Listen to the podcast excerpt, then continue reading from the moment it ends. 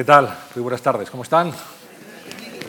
Pues nada, igual, un placer saludarles eh, un mes más, un viernes más, en estas conversaciones en la Fundación Juan Marc.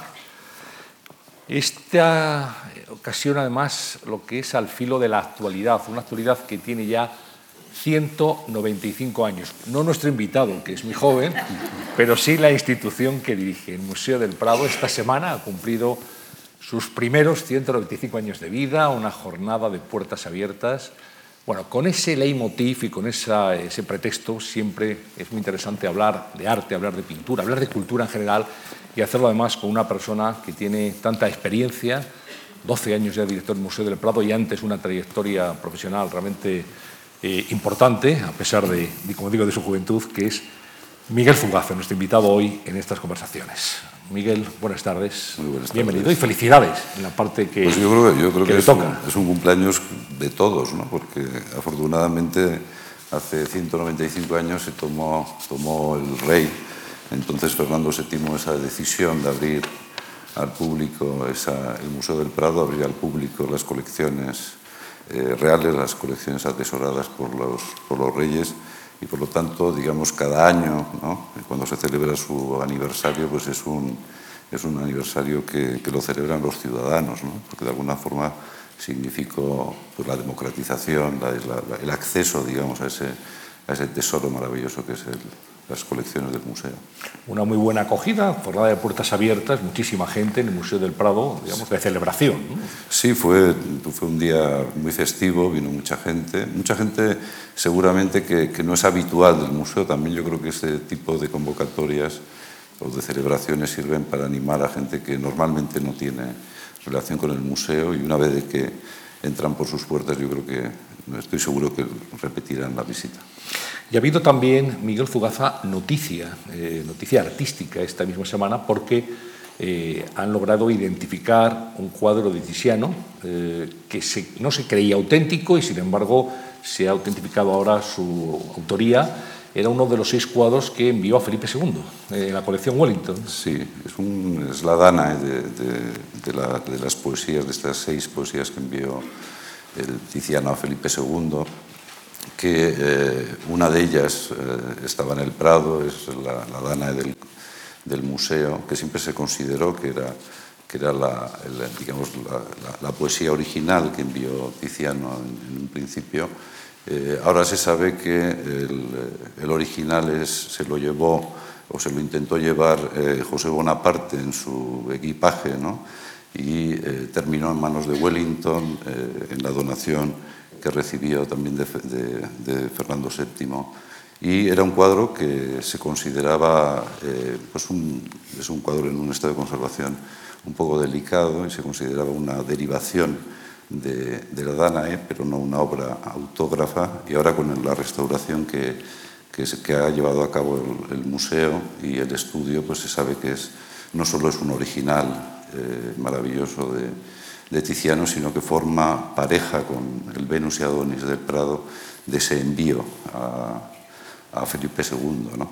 Eso no le quita mérito al, a la Dana que conservamos nosotros, que es un poco más tardía en la trayectoria de Tiziano, que es extraordinaria también en un estado de conservación excelente y, que además tiene en su pedigrí el, la, bueno, la, la fortuna de haber sido eh, elegido por el propio Velázquez cuando viaja a Italia y encarga eh, esta obra para, para, la colección de Felipe IV.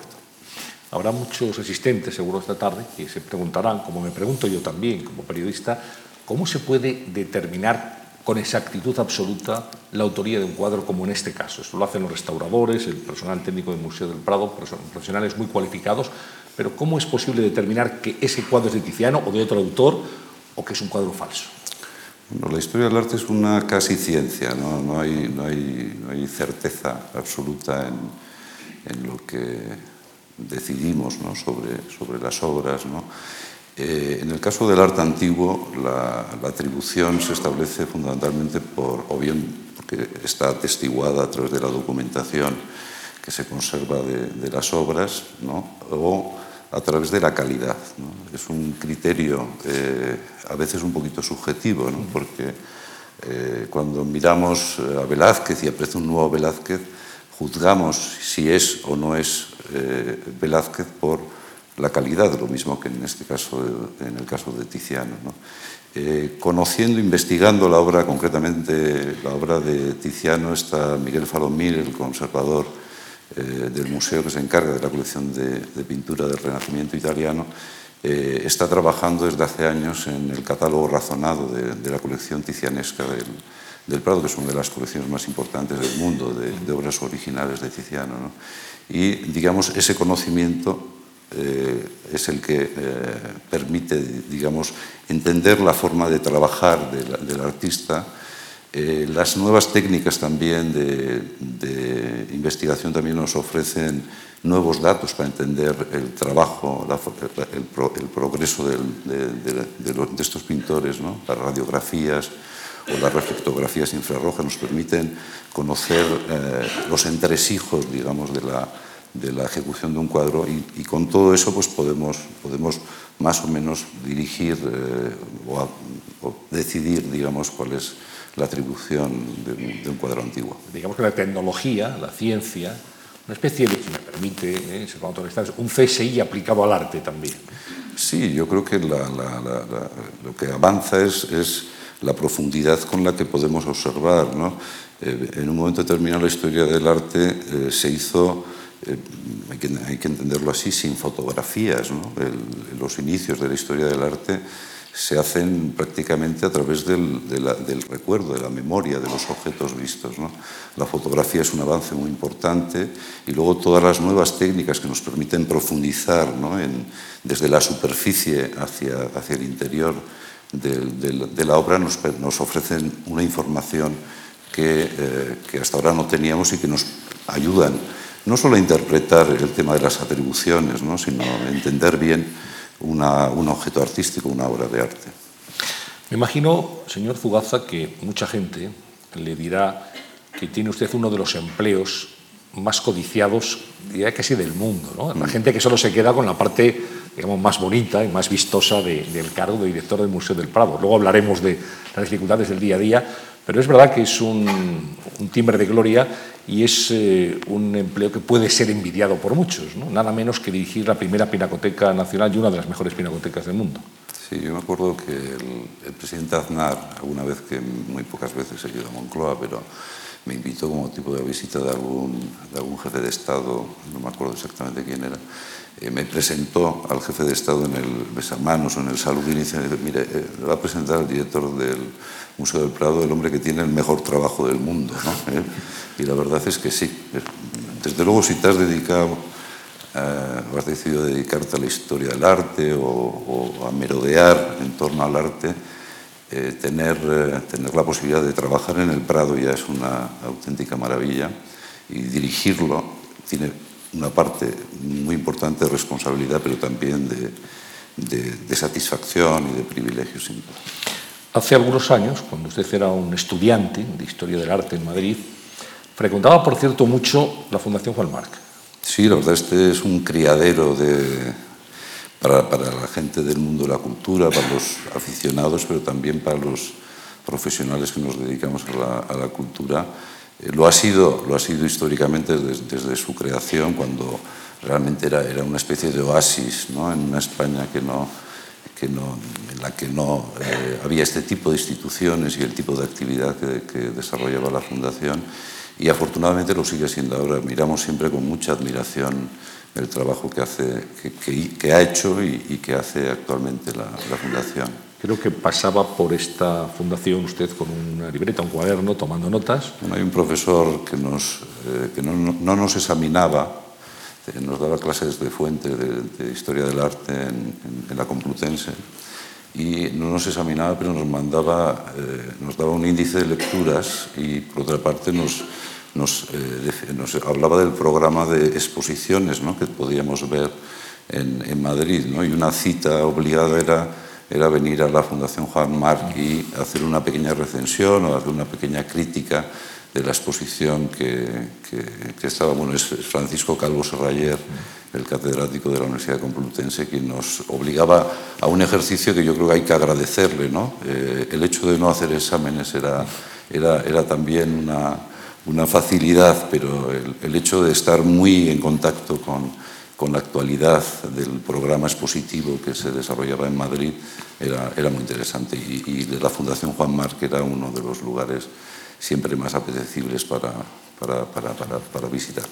Digamos que el profesor Carlos Serreyer les examinaba de otra manera, les examinaba eh, Sí, no, no, no, cómo, una, cómo nos hacía trabajar, que yo creo que es lo que hay que hacer a los, a los, alumnos. a los alumnos y despertarles la curiosidad y acercarles a, a los, eh, digamos, al problema. ¿no? Cuando estudias historia del arte, muchas veces eh, eh, yo creo que el, viéndolo ahora ya desde el Museo del Prado vemos eh, la dificultad que, que, que, tenemos en acercar a los universitarios que están estudiando historia del arte en la universidad, al Prado, ¿no? a los museos, al contacto con, con, las obras, que es el objeto principal de, de su estudio. ¿no? Y yo creo que ese, siempre hay una dificultad eh, para relacionar. Yo creo que el, el, el, ámbito de la universidad y el ámbito de los museos no siempre eh, caminan lo, lo, lo, lo cerca que deberían de caminar. Pensaba que quién le iba a decir a aquel joven estudiante, Miguel Zugaza, que iba a terminar siendo el director del Museo del Prado, un museo que usted visitaría muchas veces para aprender, para estudiar también. Sí, la verdad es que para un chico de provincias como yo, eh, estudiar en Madrid y tener la posibilidad de, visitar con asiduidad el Museo del Prado, pues es una, pues una oportunidad increíble, que, la tenemos tan a mano. Yo insisto muchas veces eh, y no es promoción, simplemente es por, por eh, despertar un poco al, público que está más cerca del museo, la, maravillosa oportunidad que es tener una relación asidua, habitual con el Prado, visitarlo eh, muy habitualmente. ¿Se sigue sorprendiendo Miguel Fugaza cuando llega cada día al Museo del Prado? Sí. ¿O se termina acostumbrando uno a tanta belleza? No, no, yo creo, yo creo que es un museo tan intenso que, que, que que siempre te ofrece, siempre te ofrece sorpresas y, y retos nuevos. ¿no? Yo creo que es un, no es un museo muy grande, eso hay que decirlo, no es como el, el Louvre o el British o el Metropolitan o el Hermitage, ¿no? de museos de millones de objetos. ¿no? El Prado es una colección más pequeña, muy especializada en torno a las bellas artes, a la pintura, a la escultura y, a las artes decorativas, el dibujo, el grabado, pero es una colección de miles de objetos, no de millones de objetos. ¿no? Y realmente lo que exponemos es, en torno a, un, a 1.500 obras en, la sede en Villanueva, en la sede de, de, Madrid, y luego tenemos otro grupo importante de obras dispersas en otros museos, en torno a unas 3.000 obras, ¿no? pero exponemos muy poco en comparación con esos otros grandes museos. Y así todo, el, digamos, lo que contiene el Prado es de tal calidad, de tal excelencia, ¿no? que, que, yo creo que, constantemente yo creo que ofrece al visitante, al investigador.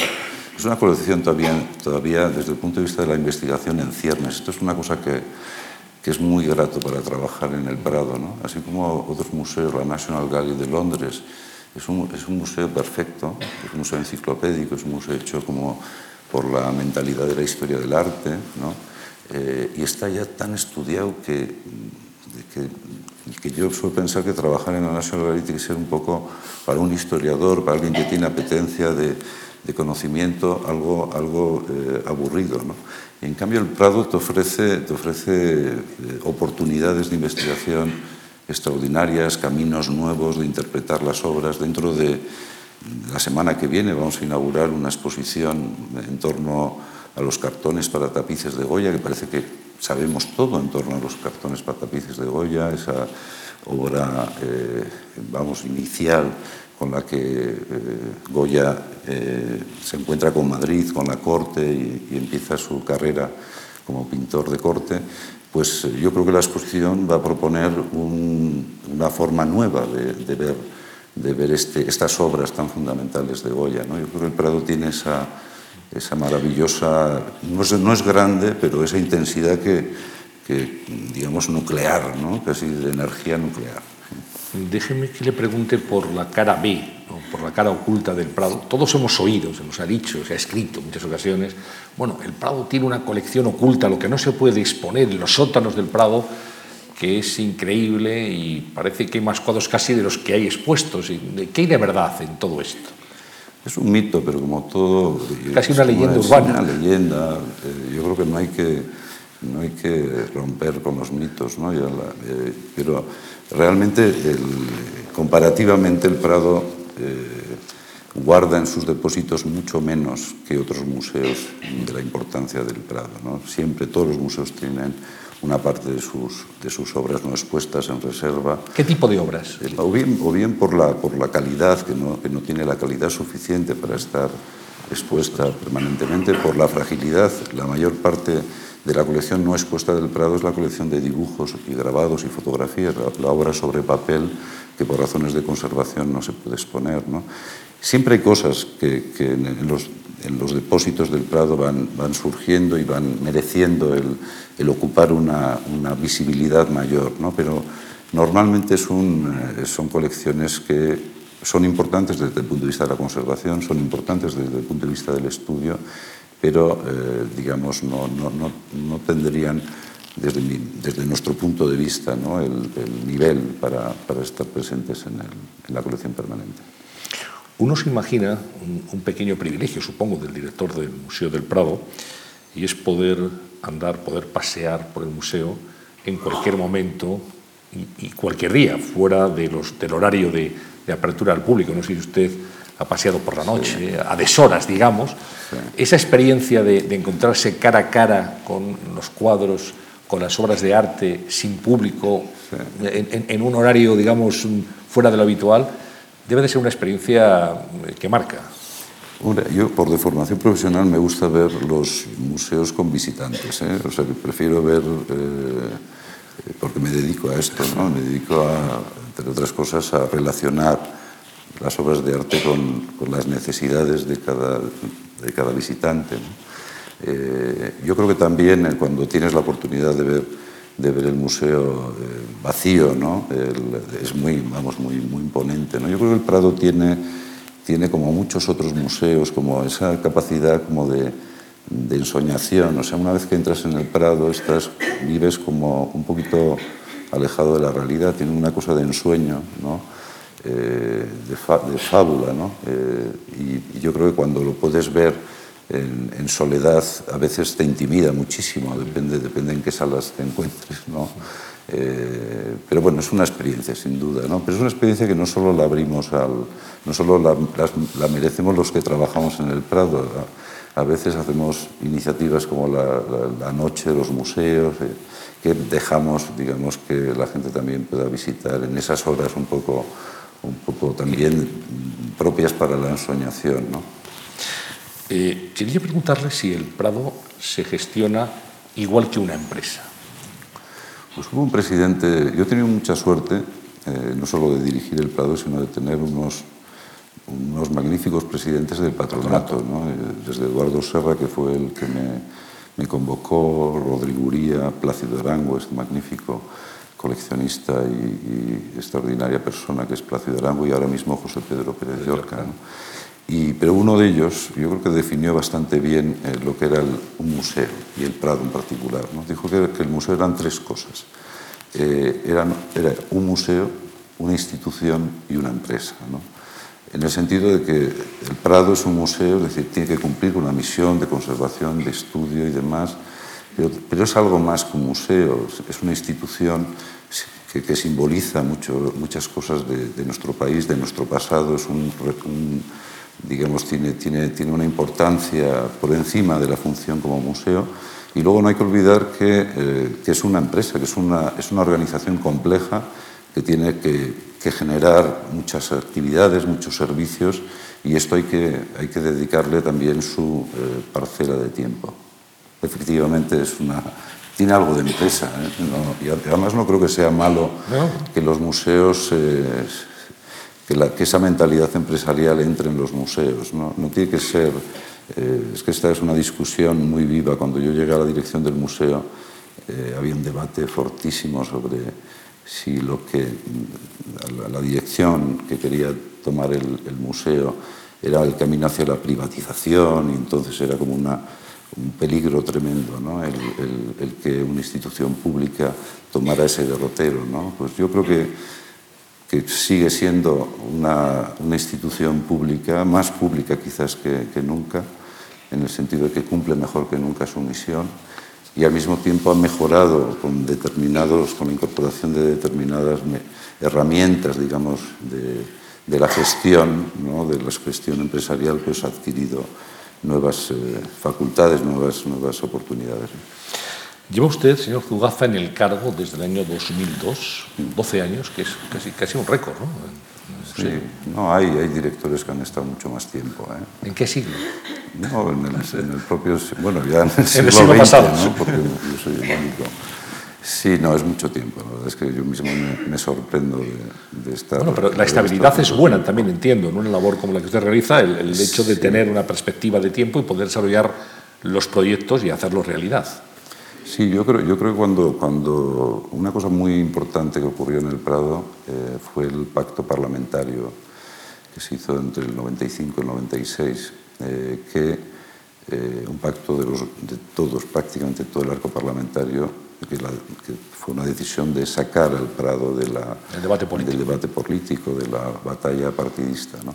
Y esto yo creo que lo que hizo fue eh, generar como un camino hacia la profesionalización del museo, es decir, que, que, que, el museo tuviera su proyecto en ese momento, arrancaba el proyecto de ampliación del museo, el proyecto de modernización de la institución, y eso es lo que ha permitido, ha permitido yo creo que hacer bien las cosas en, en el Prado, ¿no? a partir de ese, de ese momento. ¿no? Y, y, y, luego, hombre, pues en ese camino de profesionalización, la continuidad o la, no la inercia, yo creo que la inercia es horrible, ¿no? Yo creo que cuando las cosas van porque tienen que ir simplemente sin, sin saber cuál es el, la derrota, cuál es el, la dirección, yo creo que no tiene sentido, pero cuando hay continuidad en el sentido positivo yo creo que es muy, muy importante y de hecho el ejemplo del Prado, el ejemplo de, lo que, de ese proceso, digamos, de, de consenso en torno al museo pues, se ha reproducido en otras instituciones importantes como es el Reina Sofía o, o, va a ser dentro de muy poco la Biblioteca Nacional y yo creo que eso es, yo creo que eso es muy, muy positivo. Tiene proyecto y tiene interés y tiene ganas e ilusión para continuar al frente del Museo del Prado sí, hombre, unos años siempre, que sean necesarios. Sí, lo, lo, que creo es que uno tiene que estar cuando realmente es útil, ¿no? Yo creo que y uno se tiene que dar cuenta el primero, si puede ser, eh, que si realmente puede aportar algo a, a una institución, eh, en este caso al Prado. ¿no? Yo creo que ese es el... Y creo que hay que ir un poco como, como dice el Cholo Simeone, ¿no? partido a partido. ¿no? Yo creo que hay que, hay que ir... Eh, exposición a exposición. Poco a poco. No, no, pero sí, bueno, es muy importante que el, la dirección de un museo es muy importante, pero más importante es el, el proyecto, ¿no? la, la, la, la dirección en el sentido de cuál es la la estrategia ¿no? que tiene el museo, la reflexión que hace el museo sobre, sobre su, su futuro. ¿no? Ahora, por ejemplo, que hemos cumplido ya estos eh, 195 primeros años, bueno, pues está muy, muy cerca, por ejemplo, el bicentenario del museo, ¿no? en el año 2019.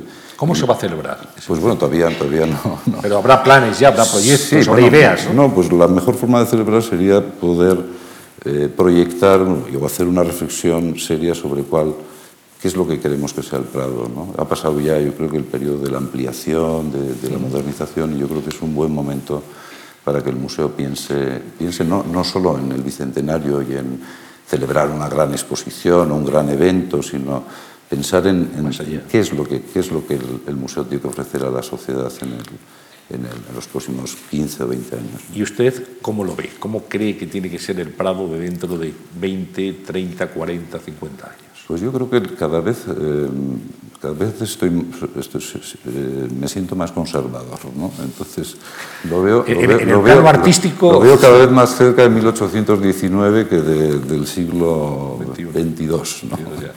Eh, creo que creo que los museos, eh, la evolución que han tenido los museos en general en el mundo nos han despistado un poco, ¿no? O sea, es decir, el éxito, por ejemplo, que han tenido los museos, que eran instituciones que no que no eran muy frecuentadas por la sociedad, a convertirse realmente en elementos, en, factores eh, de atracción turística. ¿no? Eh, es un fenómeno relativamente reciente. ¿no? Y esto yo creo que ha, que ha podido cambiar un poco la orientación de lo que debe de ser un museo. Yo me creo más en ese museo que nace con, los ideales de la ilustración, el ideal de progreso, el ideal de conocimiento. Eh, creo que, eh, por ejemplo, cuando preguntas a otros colegas de otros museos internacionales y dices, pero ¿dónde, dónde está el orden de las cosas en un museo? Muchos piensan que lo primero es la educación, ¿no? y luego por detrás vienen el resto de las actividades. ¿no? Yo pienso, por ejemplo, que lo primero es la investigación. En un museo lo primero que, lo que pone en valor eh, los objetos que conserva es es el conocimiento, lo que sabemos en torno a estos objetos. ¿no?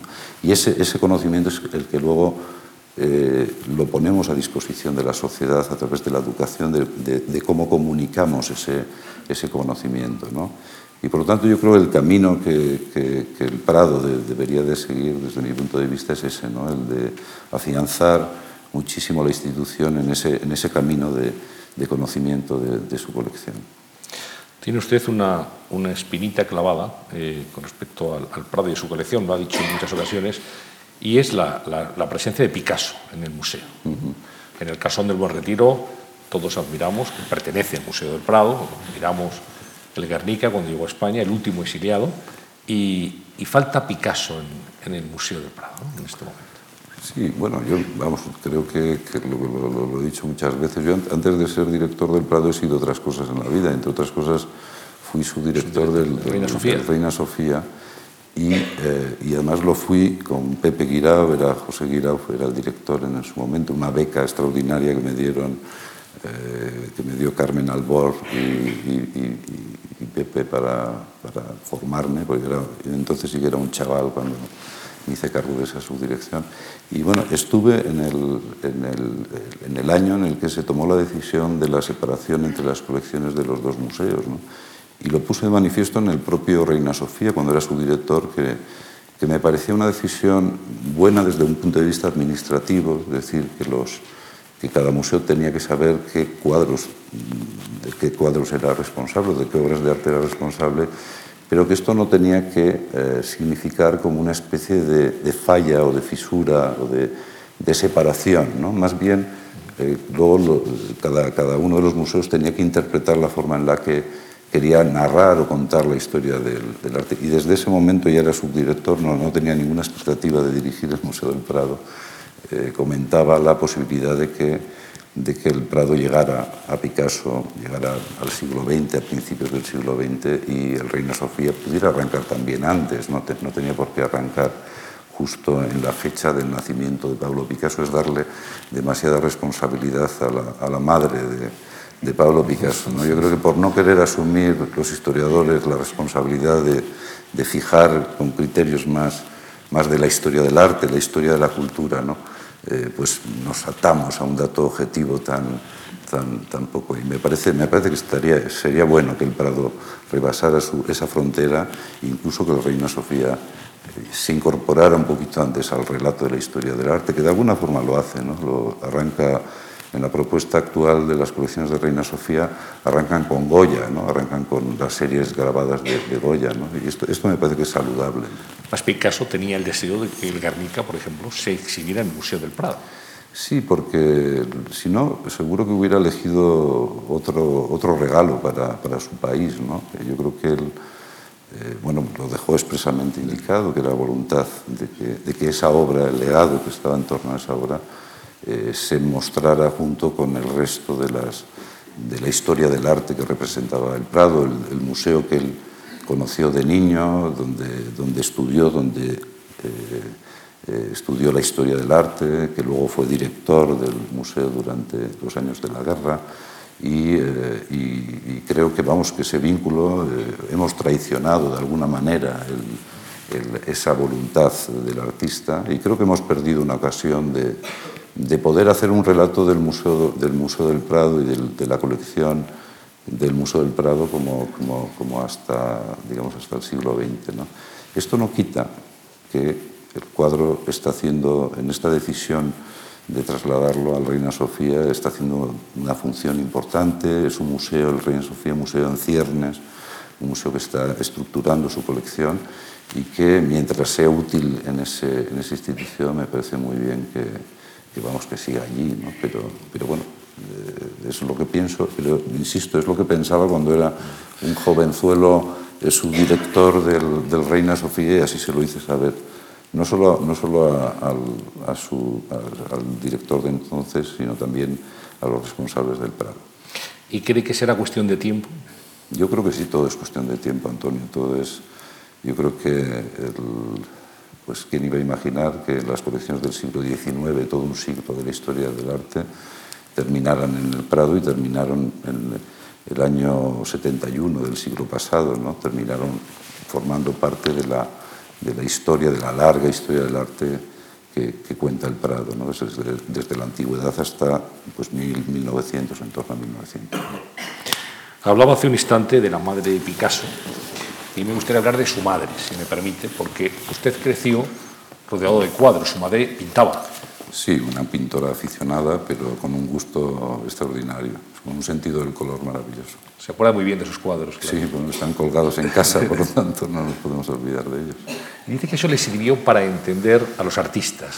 Sí, hombre, no, no, no, no le puedo considerar a mi madre tanto como artista. No, yo tuve la suerte, además de, de, de, de, de criarme con, en, el, en, el, talento, digamos, de mi madre, de mi padre, eh, de, ver pronto lo que era un artista. ¿no? Mi, mis padres eran muy amigos de, muchos artistas del País Vasco, de Eduardo Chillida, de, Rafael Ruiz Valerdi, y desde niños pues hemos estado jugando en los estudios de estos, de estos artistas y por lo tanto para para mí el bicho, este bicho, este ser un poco extraño para, para, mucha gente, que es el artista, pues es un personaje muy familiar desde, desde la infancia. ¿no? Y creo que, creo que para entender, eh, o para tratar de entender algo de arte, tienes que conocer un poco, un poco a los artistas. Es decir, esta cosa también, incluso el arte del pasado, ¿no? cuando cuando, como estábamos hablando antes, tratamos de establecer como mundos tan separados entre lo contemporáneo y, lo, y el pasado, pues yo creo que es muy importante conocer el, el mundo de la creación artística contemporánea para entender también eh, otros procesos similares en, en, otros periodos de la historia del arte. Su madre pintaba como aficionada, su padre Leopoldo Fugaza, editor. ¿Cómo le influyeron a usted tanto no, padre, en su padre, como, la, como la forma de ser y de entender la cultura? Sí, no, mi padre es un prodigio, es un emprendedor increíble, sigue con una actividad extraordinaria, un hombre muy vinculado a la a todos los campos de la cultura, la lengua vasca, por ejemplo, sin hablar, sin hablar la lengua, pues ha sido un promotor extraordinario de la, de la lengua, ha hecho muchísimas cosas, ¿no? y, y, y, específicamente en el ámbito del arte, pues bueno, él puso en marcha una feria de arte contemporáneo en, Bilbao, que, fue una iniciativa un poco anterior a, Arco, ¿no? eh, Arteder se llamaba, eh, participó en un momento maravilloso del, de, relanzamiento del Museo de Bellas Artes de Bilbao a principios de los, de los 80, ¿no? donde se le dio un, impulso muy grande. Y es, un hombre realmente, eh, digamos, lo puedo decir porque es público, ¿no? es un hombre con una capacidad de iniciativa fantástica. ¿no?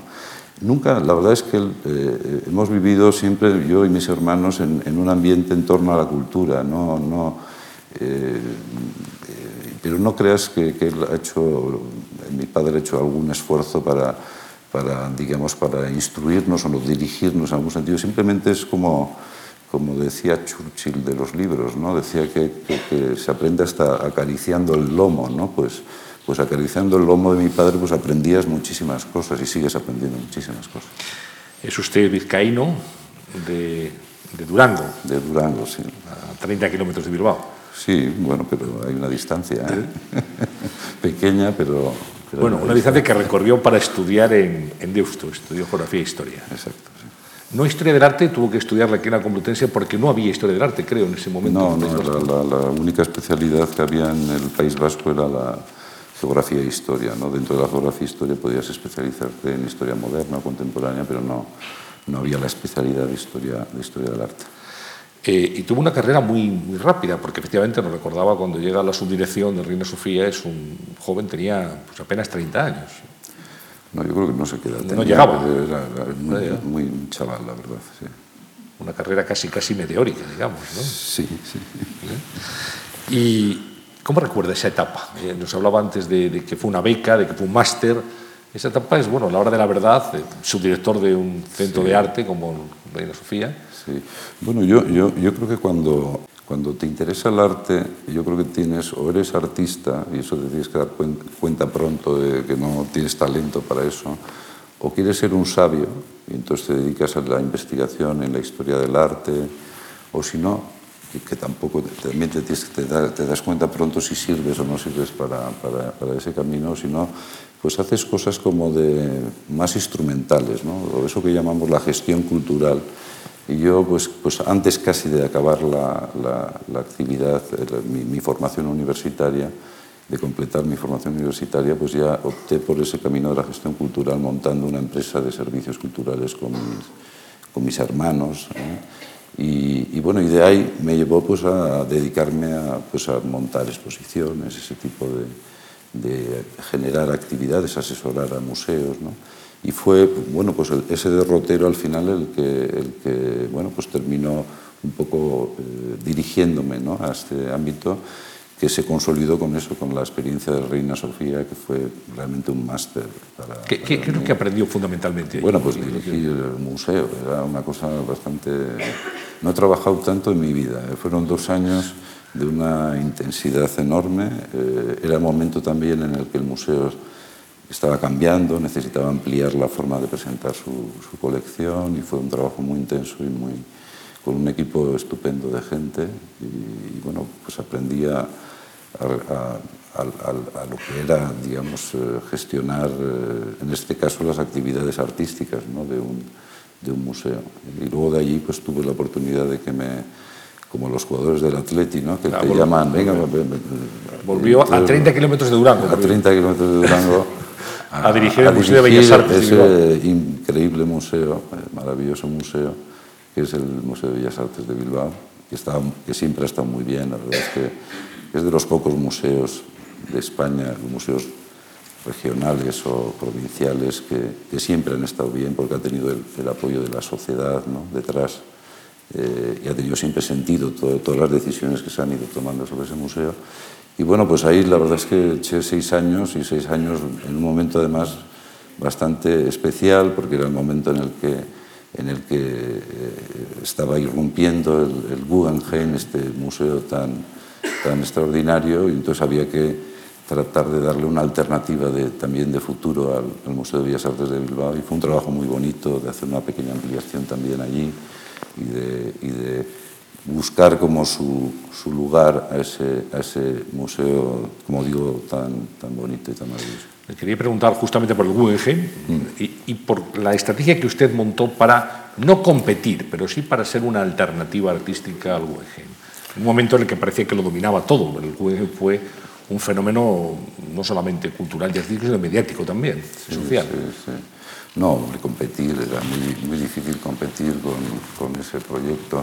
Yo creo que fue Bernardo Achaga el que hizo la, una metáfora muy, muy, yo creo que muy acertada de, del lugar que, que tenía cada, cada institución. ¿no? Decía que, era en, que Bilbao se había convertido como en esas construcciones eh, eh, eh, catedrales, ¿no? en, en donde el, Duomo, ¿no? la, la, gran catedral era el Guggenheim y el Museo de Bellas Artes de Bilbao se había convertido en el baptisterio, ¿no? en, un lugar de iniciación, ¿no? en, el, un lugar de, para tomar contacto con el arte, donde, donde sus colecciones te permiten un largo recorrido, muy abierto en ese sentido, ¿no? desde la antigüedad hasta hasta lo estrictamente contemporáneo, y donde también está muy bien eh, balanceado la presencia del arte local y la presencia del arte más universal, del arte europeo. ¿no? Y, y, yo creo que está bien esa idea, ¿no? el, el hecho de, de, convertir al Museo de Bellas Artes de Bilbao en, en una institución necesaria junto a esa gran catedral realmente que es, es el Guggenheim, que es, bueno, es una arquitectura portentosa y además un museo que, que yo creo que, que, han sabido en estos más de 10 años o 15 años desde que se inauguró, eh, han sabido, digamos, dotarle de contenido, de convertirlo en un museo real. Creo que recuerda muy bien, señor Zugazo, todavía sus primeras visitas de chaval, de niño que sea, al Museo de Bellas Artes de Bilbao. Sí, bueno, como digo, era pues, un sábado tocaba ir al estudio de Rafael Ruiz Valerdi en San Sebastián y otro sábado tocaba ir al Museo de Bellas Artes de Bilbao, pero como te digo, nunca, yo no, me he encontrado nunca en la tesitura de que mi padre eh, se parara con, nosotros para explicarnos un cuadro, nos dejaba que, que le acompañáramos, ¿no? Ese era, ese era el privilegio. Y yo creo que muchas veces cuando, cuando tenemos que tomar decisión sobre los temas de educación, eh, que siempre son tan complicados en el, terreno del arte, pues pienso en eso, que muchas veces tratamos de, eh, de, quemar etapas, de obligar a los niños a llegar demasiado pronto a una experiencia que es una experiencia de adultos. La experiencia del arte es una experiencia claramente de, adultos. Pero lo que creo que es bueno es eso, que, tengas la oportunidad de vivirla desde, muy, desde, desde, niño, ¿no? que vayas con tu, con tu, familia, con tus padres a los museos y, tengas, y, sea un lugar, un lugar que lo reconoces como un lugar habitual eh, y que sin forzar, digamos, las máquinas para llegar a entender cosas que, que, no puedes entender porque no entiendes la vida, no, no entiendes el mundo en, hasta que, vas madurando. A un museo se va en busca de muchas cosas, de, cultura, de conocimiento, de belleza, pero a veces una visita a un museo puede ser casi es una epifanía, algo que le descubre a uno cosas que no sabía de sí mismo. Y creo que Miguel Fugaza sintió algo parecido en Londres, en la Tate Gallery, cuando entró a ese museo imponente y y salió de otra manera distinta de como había llegado. Sí, yo no había entendido hasta ese momento lo que era el arte contemporáneo, el arte moderno y contemporáneo, ¿no? Y era eh, ese, cuando era la antigua Tate, ¿no? Que era como un templo, pequeño templo, mm. donde lo previsible era verte, pues lo que ves, puedes ver también en la Tate, en ese museo, ¿no? Que es esa magnífica colecciones de, de, historia de arte inglés, ¿no? Pero vi, vi, vi como la, la fortaleza, la, la, potencia, el interés que tenía lo contemporáneo. Esto es lo que sí fue, sí fue un, una visita fundacional para mí, sin duda. ¿no? ¿Salió distinto? Sí, yo creo que el arte tiene, tiene, o tiene esas consecuencias o, o realmente eh, pierde total interés. Yo creo que el arte nos tiene que, que afectar, ¿no? Eh, no puede ser simplemente un... Eh, digamos, un, elemento de, digamos, de, en torno al, que nos referimos eh, intelectualmente, sino que tiene, tiene que afectarte incluso físicamente. ¿no? Un, también profesor de la, de la Complutense, Ángel, Ángel González, que nos daba clase también en la Complutense, nos decía que, el arte eh, se tenía que sentir como un golpe en el estómago, ¿no? O sea que es una cosa como muy, muy física, ¿no? También, ¿no? O sea que no solo no solo es una, no solo es una operación intelectual ¿no? la que te propone el arte. Y, sí, yo creo que, no nos tiene que dejar indiferentes. Si nos dejase indiferentes, pues perdería, perdería claramente, digamos, nos dejaríamos de visitarlo, de frecuentarlo. Ese golpe en el estómago, sea el labonazo, digamos, en, en el gusto de cada cual, en la conciencia estética, se produce con unos pintores y no con otros, según las personas, por eso a una gente le gusta determinado pintor, determinado estilo, determinada época, otros otra. En el caso de Miguel Zugaza, ¿dónde siente usted más esa llamada? ¿En qué tipo de, de obras, en qué tipo de arte, en qué etapas históricas? Pues yo creo que evoluciona como las personas. Yo creo que los gustos van evolucionando eh, no solo socialmente, eso lo sabemos porque las modas eh, cada vez más van arrasando, digamos, lo que teníamos más o menos eh, como convenido para, para, entender un momento, pues, pues, pues el tiempo las, digamos, lo cambia inmediatamente. Yo creo que la persona mientras va madurando pues, y va conociendo también, el, arte es un camino de conocimiento y por lo tanto eh, cosas que igual de, pues, hubiera rechazado, no te hubieran interesado eh, al principio, pues terminan, terminan interesándote más. ¿no? Cualquiera que visita, por ejemplo, el Museo del Prado, eh, no dudo que lo que va a encontrar eh, al, inicio es como esa gran tradición veneciana, ¿no? donde están así, ¿no? Tiziano, Rubens, Velázquez, Goya. ¿no? Eh, eso es lo más sorprendente. Pero en cambio, si miras la colección flamenca, por ejemplo, de primitivos flamencos, pues es, un, es, una, es, una, es una joya extraordinaria. ¿no? Pues posiblemente en mis primeras visitas al Prado tenía más interés por, por, la gran, por ese gran gesto de la, de la pintura, ¿no? del color. ¿no? Y en cambio, pues cuando vas madurando tu, tu, visión del arte, pues terminas apreciando mucho, mucho más eh, también, o en paralelo, ¿no?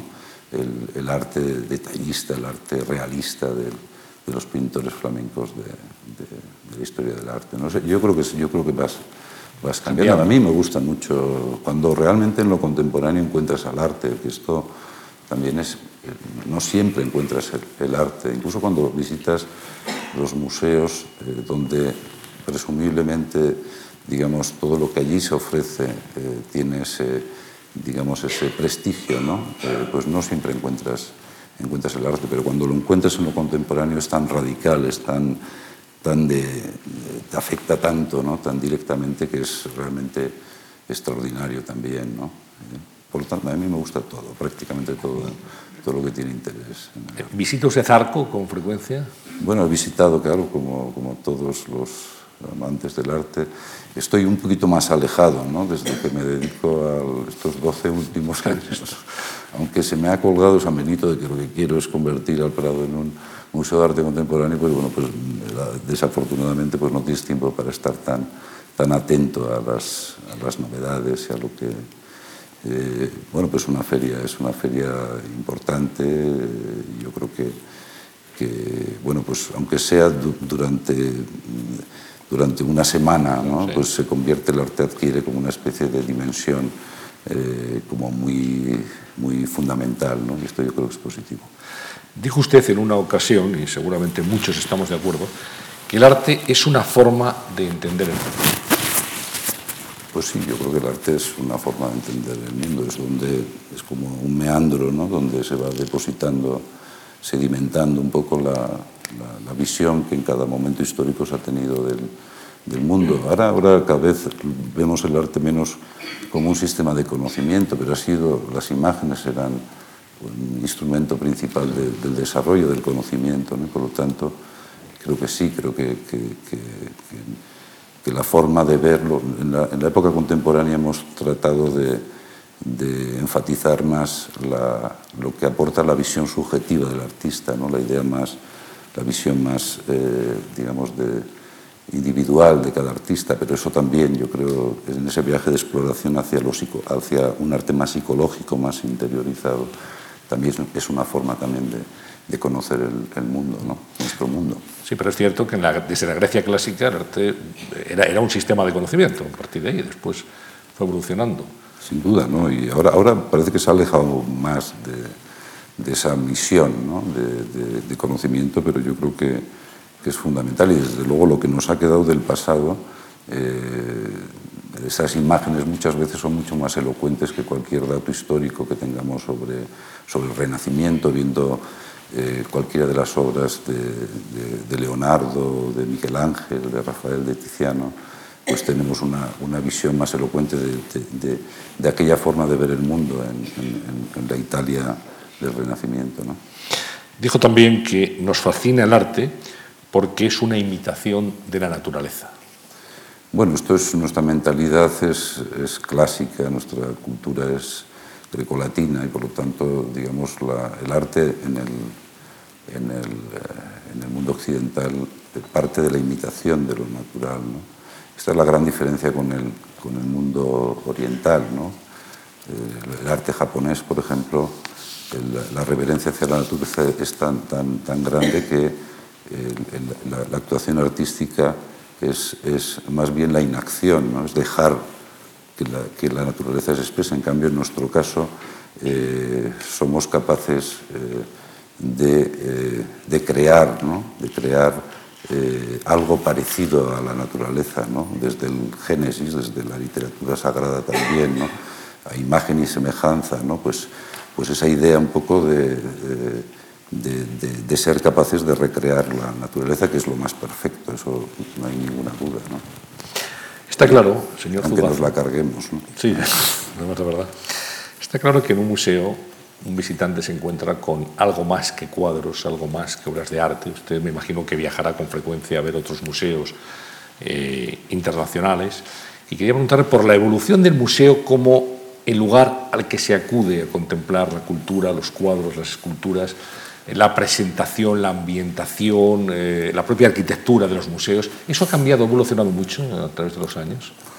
Sí, yo creo que sí. Yo creo que los, museos en el origen revolucionario, en los años del siglo XVIII, ¿no? lo que era más bien era como la ocupación del palacio, ¿no? era como abrir el palacio donde estaban las grandes colecciones reales y ponerlas a disposición de la sociedad. Luego se ha ido creando una arquitectura específica para, los museos, han ido creando casi, podríamos decir, que lo mejor del talento arquitectónico del, siglo XX pues ha estado, digamos, eh, dirigido a este tipo de, arquitecturas. Por lo tanto, el Guggenheim es quizás el canto del cisne de todos estos de estos grandes proyectos de arquitectura. Eh, incluso el, los museos hemos sido capaces de, eh, de, ocupar los grandes espacios de la, de la modernidad, ¿no? la estación de tren, por ejemplo, ¿no?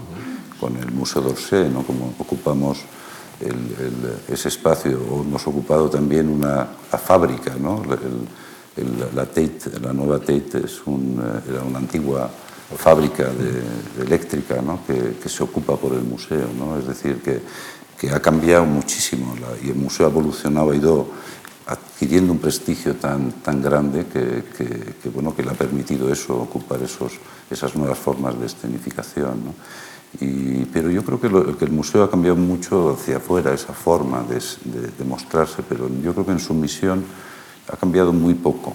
Eh, yo creo que cuando se crean los museos, en el, como digo, a finales del 18, pues prácticamente eran, eh, eran la, misma misión que, que, tienen los museos en la actualidad, conservar y exponer, ordenar una colección de arte y ponerla a disposición del, del público. ¿no? Y, esto, y lo que más ha cambiado es la evolución que ha tenido la sociedad en torno a los museos. Más que el museo en sí, lo que ha cambiado es la, la sociedad y el museo se ha ido adaptando poco a poco, progresivamente, a, la, a las demandas que hacía la sociedad. ¿no? Eh, eh, demandas pues, de mostrarse un museo no solo para especialistas, sino un museo más abierto a la sociedad, pues, pues eh, desarrollar más programas de educación, el, el hecho pues, de, de, generar acontecimientos eh, que actualicen el, el, interés por el museo, como son las exposiciones temporales, etc. Son, son como, como mecanismos que el propio, la propia sociedad ha ido demandando a los museos.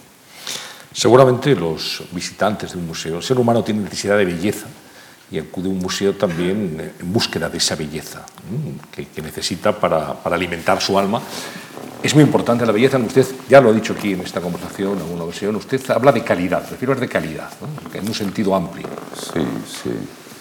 No, es que el arte, lo de la belleza es que es tan, tan subjetivo, en cambio la calidad parece como que lo podemos como establecer un consenso mayor en torno, en torno a, la, a la idea de la calidad. ¿no? Y de hecho, eh, yo creo que hay que, lo hemos comentado antes cuando hablábamos de las atribuciones y demás, hablábamos de Velázquez sí, sí. o de La calidad para determinar la autoría sí, de un cuadro. Sí. Eh, es algo, es algo como que tiene, que tiene la belleza cuando decae, digamos, el, la, el paradigma clásico en, a finales del 18, eh, digamos, derrumba la belleza y surge, digamos, su antagonista, ¿no? El, digamos, la, lo, lo, monstruoso, lo feo, ¿no? Lo limita. Eh, yo creo que, por ejemplo, en, en, el Prado tenemos, por buscar una referencia en el Prado, tenemos a esta figura central que es Goya, ¿no? Que vive un artista formado académicamente, digamos, con una, una idea absolutamente clásica de la, de la pintura, ¿no? Y que deviene, después de la guerra, de la guerra de independencia, deviene en, en ese mundo prerromántico. ¿no? De lo... pero, eh, pero siempre cuando miramos a Goya, a esos dos Goyas, existen esos dos Goyas, le, miramos también con el mismo criterio de, calidad. Encontrar, no, no, sé si en las pinturas negras vamos a encontrar la belleza, ¿no? pero sí podemos encontrar eh, de una forma muy, muy notable pues, eh, ese, esa apreciación de la calidad, ¿no? de, lo, de, la aportación, de la singularidad de este pintor. ¿Y en un cuadro se ve el pensamiento de un artista? Bueno, esto es lo que, lo que creo que persiguen los artistas siempre. ¿no? El más pensador de todos los artistas que conocemos es Velázquez, ¿no? que es como yo creo que su, su gran aportación a la, a la, historia del arte, ¿no? el convertir realmente lo, lo visible, la pintura en poesía, en pensamiento, ¿no? que, es, que es un poco, ahí en Velázquez alcanza ese, esa idea de, de, del pensamiento, pues un, una cota absolutamente inalcanzable. ¿no? Eh, que les cuente a los, a los asistentes a esta conversación lo que ocurrió un día en el Museo del Prado. Estaba una, una restauradora trabajando en un cuadro de Durero y cuando estaba haciendo ese trabajo se acercó Miguel Fugaza, se acercó el director y le dijo, mira, disfruta y, y, y, y capta muy bien este instante porque nunca vas a estar más cerca de Dios. Sí, es verdad. Lo cual impresionó a la, a la restauradora, y es, pero lo decía absolutamente convencido. Se, se jubiló poco después, no sé si fue por la... A consecuencia de aquel...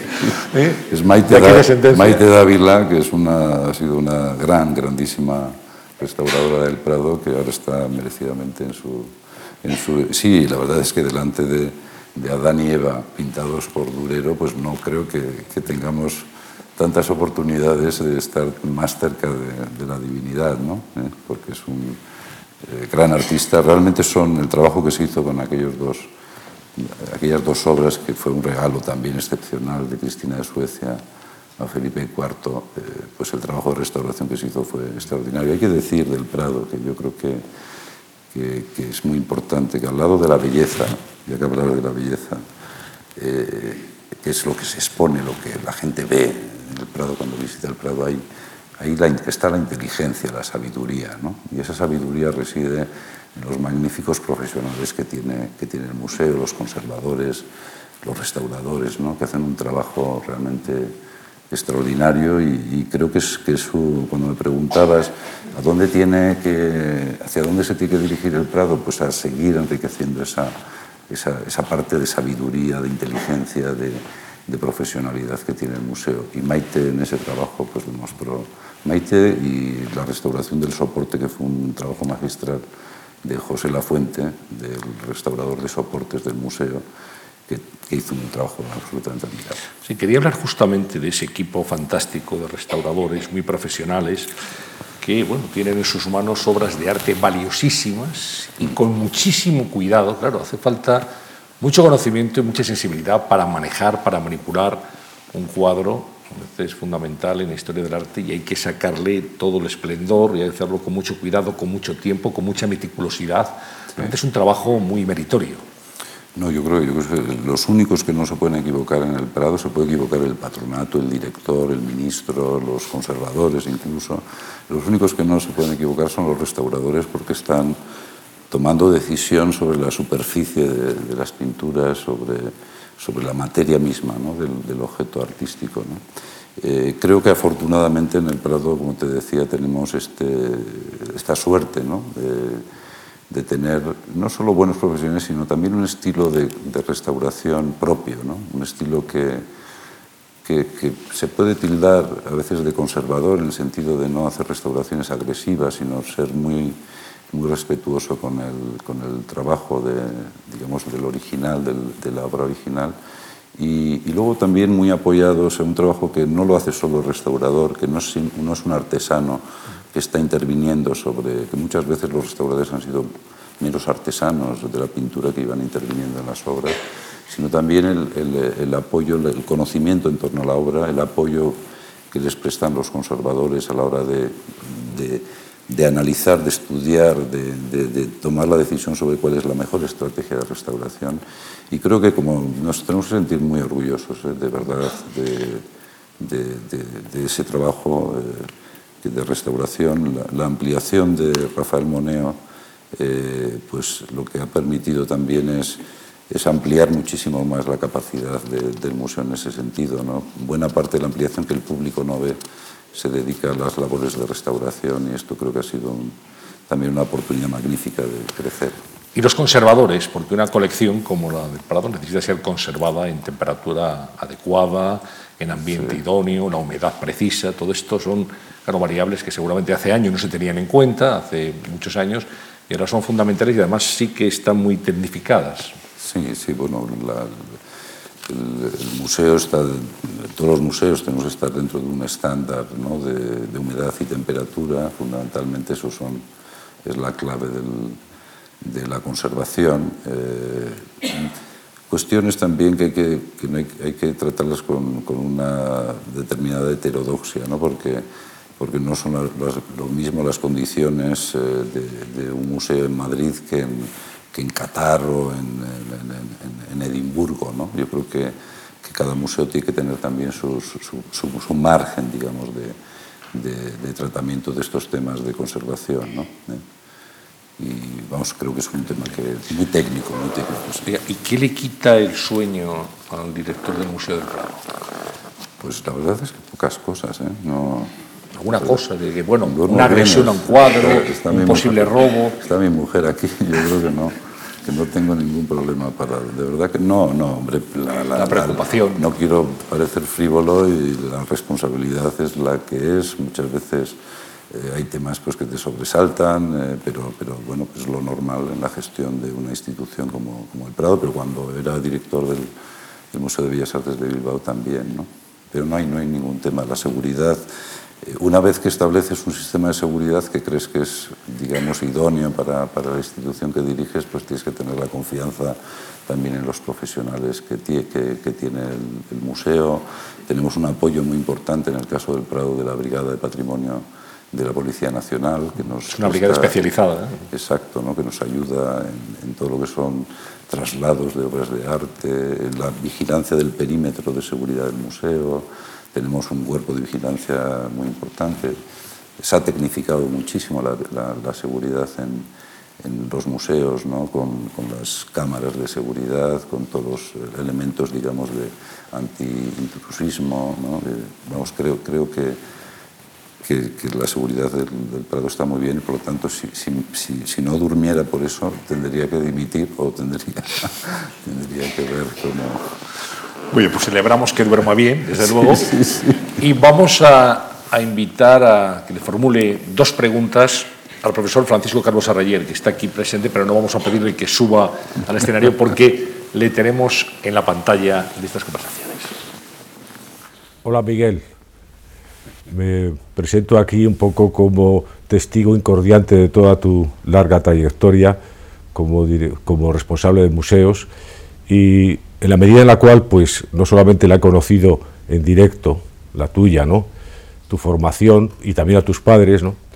pues siempre me ha chocado en toda la serie de responsabilidades que de una forma inopinada se han ido acumulando sobre tus espaldas, como eh, siempre ha sido como muy reticente cuando había esas oportunidades, ¿no? En la primera, cuando eh, entonces el director del, de Reina Sofía, eh, eh, Guirao, te ofreció la subdirección del museo y te resistías un poco en principio a aceptarla. Luego fue un, momento muy brillante en, tu carrera. De ahí fuiste al Museo de Bellas Artes de Bilbao, quizá el único sitio en el cual realmente ibas con, ilusión y sobre todo tu enorme resistencia a aceptar el paso, es verdad que no una responsabilidad enorme, de tomar la dirección del Museo del Prado. ¿no?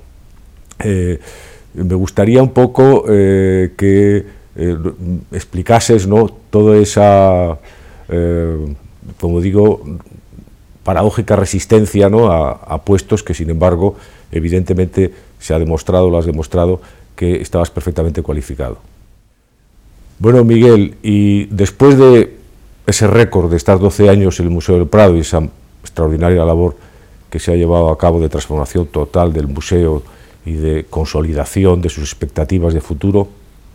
Eh, bueno, has sido testigo de su ampliación, eh, has, terminado la ampliación física del museo, fuiste el, el, que animó a su transformación administrativa y bueno, realmente ha, habido, ha sido una vida muy movida. ¿no? Eh, sin embargo, ¿qué es lo que te queda pendiente a tu juicio, ¿no? después de estos 12 años, que es un récord, de, como director del Museo del Prado? Pues dos preguntas.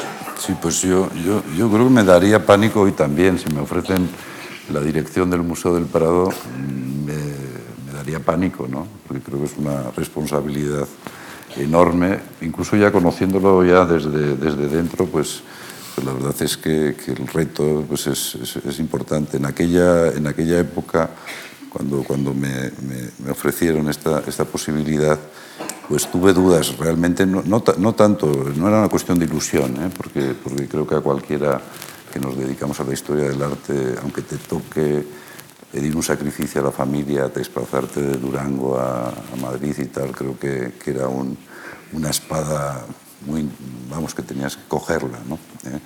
Eh, yo creo que eran más bien las, las, como las señales que mandaba el museo. ¿no? Mandaba, las señales eran, no podían ser más catastróficas. ¿no? El, el anterior director había sido desahuciado de su despacho, eh, digamos, había hecho, había, se había despedido una rueda de prensa en el Café Gijón. Eh, era, era, realmente era, era, era muy, muy poco estimulante. Este, eh, no, no, no, no, tengo, no tengo esa sensación. Eh, y, creo, y creo que también hay que resistirse a lo, a lo obvio. ¿no? Creo que, que, cuando, cuando, cuando no lo estás buscando, además, pues, pues yo creo, que, yo creo que, que está bien hacer un poco de, de, resistencia.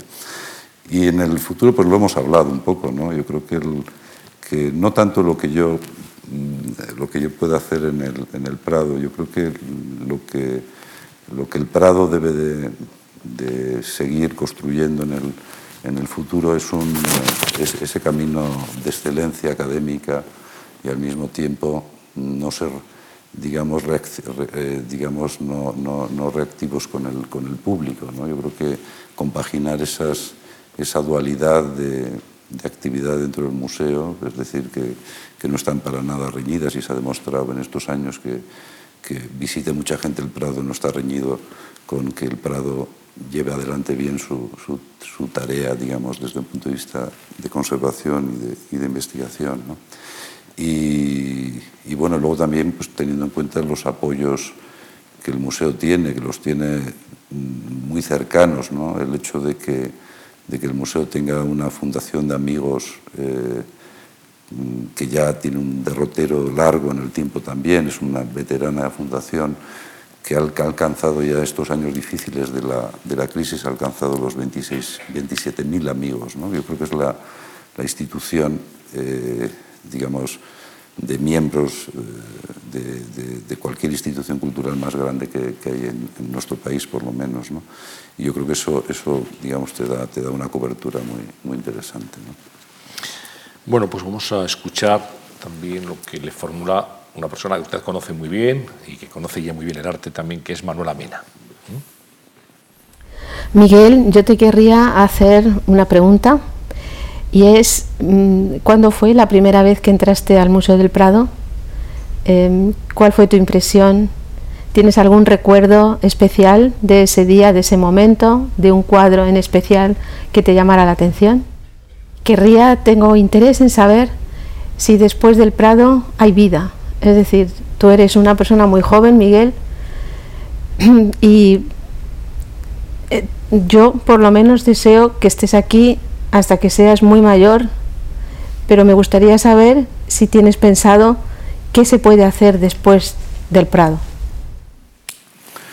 Pues esta era una pregunta que me hacían, eh, es una pregunta interesada también, ¿eh? porque yo creo que el Prado a veces es como el ángel exterminador de Buñuel, ¿no? ¿Eh? Eh, entras pero no, no, sales. no, sabes eh, cuándo es el momento de, de salir, ¿no? Y eh, es una pregunta que me hicieron nada más ser nombrado. Esto era, era bastante, bastante raro que te preguntaran, oye, ¿qué vas a hacer después del Prado? ¿no? Pero si te acaban de nombrar. Déjeme que llegues.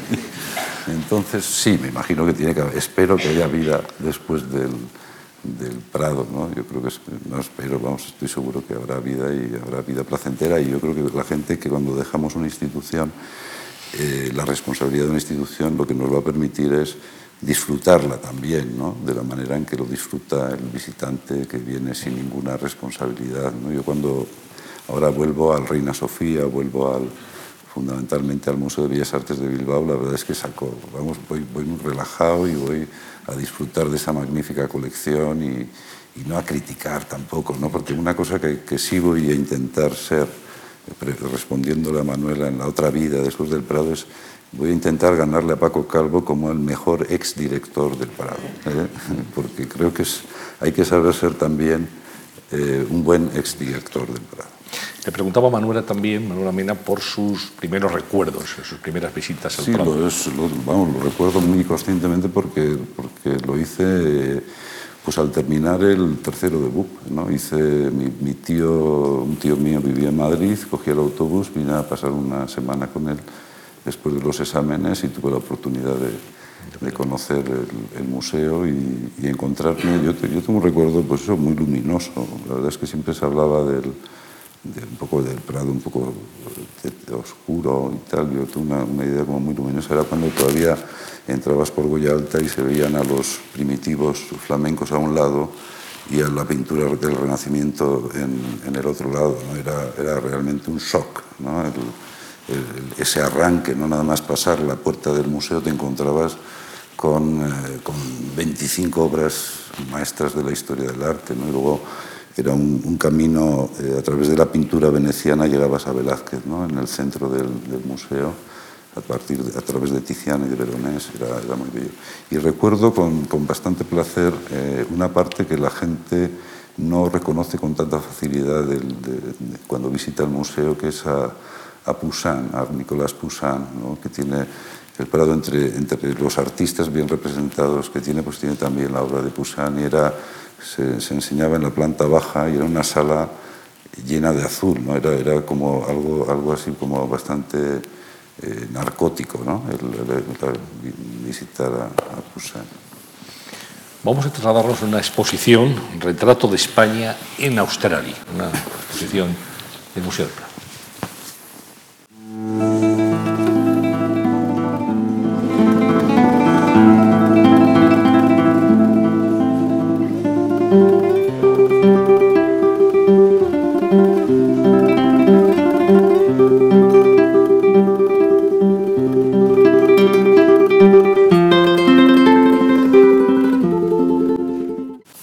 es universal y en las antípodas también se puede disfrutar de la colección del Museo del Prado. Muy bonito poder viajar desde Madrid a, a Brisbane, ¿no? y ahí hicimos esta exposición de, de, la colección, una explicación de la historia de España a través de la historia del arte español, ¿no? y el comisario fue Javier Portus y fue presentar algo que no conocía el público eh, australiano, ¿no? era la primera la primera vez que hacíamos un proyecto en Australia.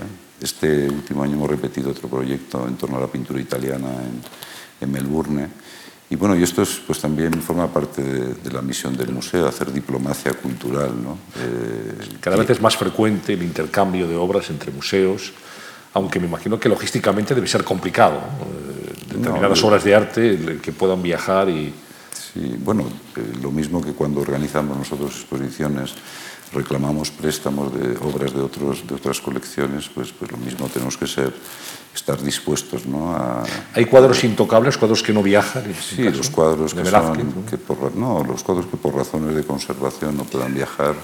Y luego hay obras de, que tienen un significado eh, tan especial dentro de cualquier colección que no, que no viajan porque las meninas, las meninas o, o, la familia de Carlos IV, o, no sé, el Jardín de las Delicias, ¿no? son son cuadros todos, eh, digamos, que no tienen que, no, no, no, solo incluso por, si por razones de conservación pudieran bajar, viajar, no deben de viajar.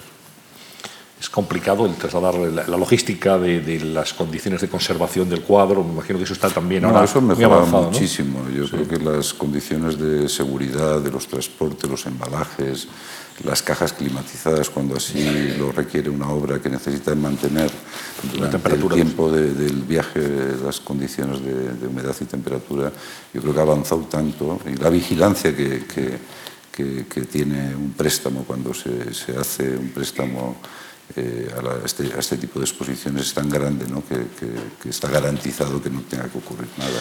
Pueden, pueden ocurrir más cosas en el propio museo que cuando las obras viajan fuera del museo. De hecho, se hizo un, pe un pequeño estudio entre los eh, museos europeos y el, el, el, índice más alto de siniestros se producían en movimientos internos, ¿no? de, de una tra un traslado de una obra a una sala, de, de una, una sala obra a una, al taller de restauración, bueno, pues, pues en, mo en movimientos más rutinarios pues se, produ se producen más accidentes que cuando las obras viajan, viajan fuera.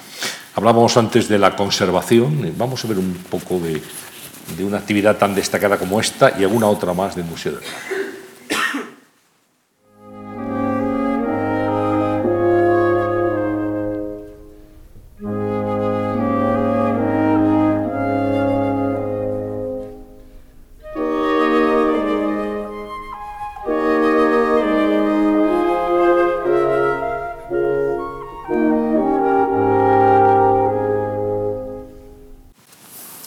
Es la pintura japonesa, ¿no? Sí, extraordinaria, tan diferente, ¿no? Diferente y muy delicada. Presentamos esos dos biombos en la galería central del museo, era muy shock, ¿no? Era, era muy, la verdad es que muy, muy diferente. Una, una, actividad, por cierto, esta de la obra invitada, que siendo así tan, tan, de, de tan poca cosa, creo que, que es una forma extraordinaria de activar la colección del museo y de crear acontecimientos dentro, dentro del museo y lo hacemos gracias al apoyo de la Fundación de Amigos del, del Museo. Del Prado. Pues ahora, si nos permite, eh, tenemos una, una, una última filmación, que es un nuevo acercamiento a las obras del Museo del Prado. Vamos a ver.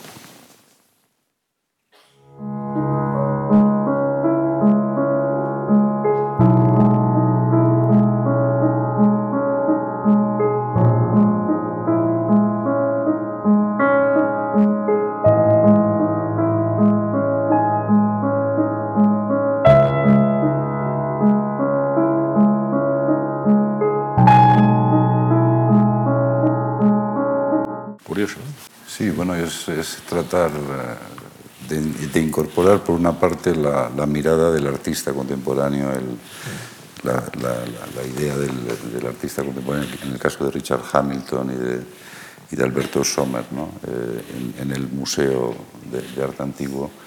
Y en el, en el, caso del Greco y la pintura moderna, que ha sido una exposición que la hemos celebrado con motivo del centenario del Greco, yo creo que ha sido muy interesante la, la el resultado de esta exposición, eh, que era más bien como explicar cómo el Greco eh, hizo modernos a los modernos. ¿no? Eh, terminó siendo para muchos espectadores el, viaje contrario, es decir, cómo los pintores modernos modernizan al Greco, la visión de, de, las obras originales del Greco. Yo creo que ha sido una, un proyecto muy interesante en ese, en ese sentido. Bueno, llevamos casi hora y media hablando, estamos ya casi en el final y no lo hemos hecho del número de visitantes. En esta sociedad parece, en la cual, ya lo sé, por eso, por eso, por eso, todo llega, y, y, en esta sociedad que todo se mide y todo se... Eh, tiene que haber resultados gráficas, PowerPoints, Excel, ¿dónde estábamos, dónde estamos ahora, cuántos... Sí. Yo sé que esto le da una cierta alergia a Miguel Fugaza, y es verdad, porque al final no se trata de, de la masa, del bulto, sino también de de ver también la calidad de, de, los visitantes y la función social que cumplen los museos. ¿no? Pero es verdad que hay un cierto, en fin, un cierto ahora apego a, a darlo todo en cifras sí, sí. y a ver cómo estamos este año, cómo estábamos el anterior y cómo vamos a estar el año que viene.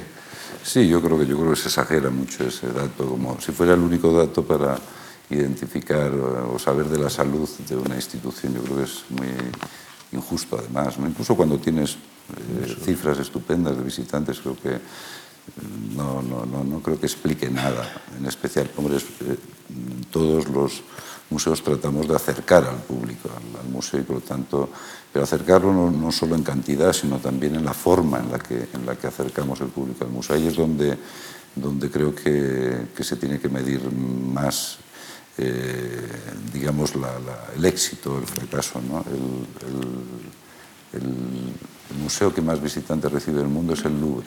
¿no? Son más de casi 10 millones de visitantes al año. ¿no? Y en cambio podemos pensar que es el éxito de un fracaso, es decir, 10 millones que, tienen, que van a visitar, eh, digamos, casi en una, hacer una peregrinación dentro del museo para encontrarse con un, con un icono sorprendente e increíble como es la Gioconda y a veces ni para poderlo mirar. ¿no? Ahora se ha puesto de moda esto de de llegar a la sala de la Gioconda y, y hacerte un retrato ¿no? con el, el selfie. Con el, el selfie ¿no? eh, por lo tanto, es muy, es muy, es muy relativo esto de, la, de, las cifras de visitantes. En cambio, las cifras sobre las que sí me gusta hablar y, y ser muy preciso es sobre, las, sobre los presupuestos. Esto sí que es muy importante. ¿Cómo estamos de presupuesto? Bueno, hemos mejorado este año. ¿eh? Nos, han, nos, han, nos han aprobado un presupuesto, una aportación mayor, porque han sido años muy difíciles para, para, la, para, para todas las instituciones culturales. ¿no? Le pregunto por la ley de mecenazgo, no, non nata. Bueno, existe una ley de mecenazgo ya, lo que, no existe, lo que no se ha hecho es una nueva ley de mecenazgo y lo que se han introducido son medidas, medidas algunas que yo creo que van a ser, eh, diría que revolucionarias, ¿no? Pues como es la del micromecenazgo. ¿no? Yo, yo, creo que conociendo bien, como conozco el ámbito del patrocinio y del, del mecenazgo en España, yo creo que eh, las ventajas fiscales a grandes eh, empresas o grandes corporaciones que, son las que soportan muchas veces el patrocinio cultural, yo creo que no es tan interesante como tratar de ir cultivando eh, a una sociedad que es capaz de hacer pocas aportaciones y convirtiendo esas pocas aportaciones en grandes aportaciones. Y me parece que esa medida yo creo que va a servir para, para, desarrollar mucho el ámbito del mecenazgo. Y, no es, y todos desearíamos que, existiera una ley de mecenazgo, no sé, como una especie de gran frontispicio, pero yo creo que con muchas veces eh, el incorporar medidas como esta del micromecenazgo yo creo que nos puede dar opciones fantásticas. Bueno, pues eh, siempre el final de estas conversaciones es la única pregunta que les adelantamos a nuestros invitados, como saben. Les pedimos que nos formulen tres propuestas que a su juicio pueden servir para mejorar esta sociedad en la que estamos. No debe ser muy complicado proponer cualquier cosa tal y como está la sociedad en este momento, ¿no? pero yo le pido sus tres propuestas que uniremos a todas las anteriores que han sido formuladas en estas ya eh, cuatro temporadas de, de, conversaciones. Así que estamos en la cuarta, empezando la cuarta, así que... No vale lo de salud, dinero y amor. Esto no, no vale, ¿no? No. Esto es para el día 31 de diciembre, que está próximo ya. ¿Pero cuáles serían las suyas? No, si pensamos en el, en el, momento del nacimiento de la edad contemporánea, cuando se crean, entre otras cosas, los museos, los grandes, los grandes emblemas eran libertad, igualdad y fraternidad. ¿no? Yo no sé si, si ahora ya, ya que han pasado ya más de dos siglos desde, desde aquel momento, ¿cómo, cómo, cómo, cómo podemos ver cuál ha sido el logro de cada uno de esos grandes, grandes empeños. ¿no? Y yo creo que, yo creo que, que la sociedad, eh, esta sociedad del bienestar, no puede ser que hemos logrado crear, ¿no? a pesar de que de vez en cuando tengamos problemas ¿no? a la hora de, de ser capaces de mantenerla. Eh, yo creo que es una sociedad no de bien vivir, sino de, de creo que, que, exige como que, que, cambiemos muchas cosas de la forma en la que, en la que hemos interpretado el, bueno, más, voy, voy, a tratar de concretar más. ¿no? Eh, yo creo que si, si, cogemos la libertad, ese primer gran emblema, yo creo que habría que traducirlo en responsabilidad. La libertad son derechos, ¿no? pero también, también creo que la sociedad tiene que avanzar en el ámbito de ser más responsable. ¿no? Hablamos del mecenazgo, pero se puede trasladar eh, a, la, a, la, vida en común, ¿no? eh, que, tiene, que tiene que ser más responsable. ¿no? El ámbito de, la igualdad nos dirige a la justicia. ¿no? Eh, yo creo que es un, una asignatura, una asignatura eh, pendiente ¿no? de, nuestra, de nuestra sociedad, el, digamos, el, encontrar ese sistema que, que permita eh, un reconocimiento claro del, digamos, de, de, los fallos digamos, dentro del, del sistema. ¿no? Y, y, la fraternidad, digamos, tendría su, su, su, su, secuen, su digamos, su, su secuencia con, con, digamos, el respeto, ¿no? el respeto que, que merece la diversidad extraordinaria del mundo global en el que vivimos y, eh, y, digamos incluso cuando nos miramos muy de cerca ¿no? a una parte del mundo tan pequeña como es nuestro país también eh, creo que nos falta eh, en el sistema político, en el sistema social, eh, algo más como de respeto entre las partes que formamos este, este gran país que es, que es España. ¿no? Pues ahí quedan sus tres propuestas y las reflexiones y lo que nos ha contado acerca de su trayectoria personal y profesional eh, en relación con el mundo del arte y estos últimos 12 años dirigiendo el Museo del Prado. Miguel Zugaza, muchas gracias, felicidades reiteradas por esos 195 años y los que quedan, porque el Prado es un lugar para aprender y también para disfrutar. Gracias, mucha suerte y nos veremos en el museo todos nosotros en cualquier momento. Y a todos ustedes, muchas gracias por asistir. Muchas gracias. Hacer una gracias.